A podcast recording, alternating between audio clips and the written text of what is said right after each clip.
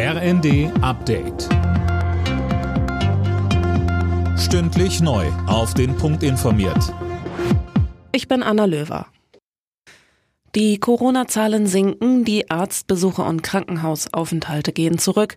Der Höhepunkt der Corona-Sommerwelle ist offenbar überschritten. Das meldet das Robert-Koch-Institut in seinem Wochenbericht. Demnach ist die bundesweite 7-Tage-Inzidenz um 27 Prozent gesunken. Die Fallzahlen seien in allen Bundesländern und Altersgruppen rückläufig. Das Gesundheitssystem sei aber nach wie vor noch stark belastet. Angesichts der stark gestiegenen Preise hat Bundeskanzler Scholz angekündigt, die Bürgerinnen und Bürger weiter zu entlasten. Bei seiner Sommerpressekonferenz in Berlin sagte er, keiner werde allein gelassen. Besonders die, die ganz wenig haben, sollen unterstützt werden. Bei einem Unfall auf einer Achterbahn im Legoland im bayerischen Günzburg sind mehr als 30 Menschen verletzt worden. Darunter sind auch zwei Schwerverletzte, so ein Sprecher der Polizei Kempten.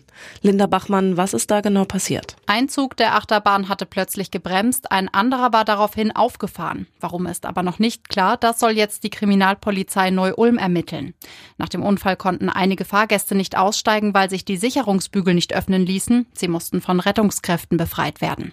Neben zahlreichen Polizisten und Feuerwehrleuten waren auch drei Helikopter im Einsatz. Der Freizeitpark wurde aber nicht geschlossen. Der französische Zeichner Jean-Jacques Sampé ist tot. Der Zeichner der bekannten Figur Der kleine Nick starb im Alter von 89 Jahren.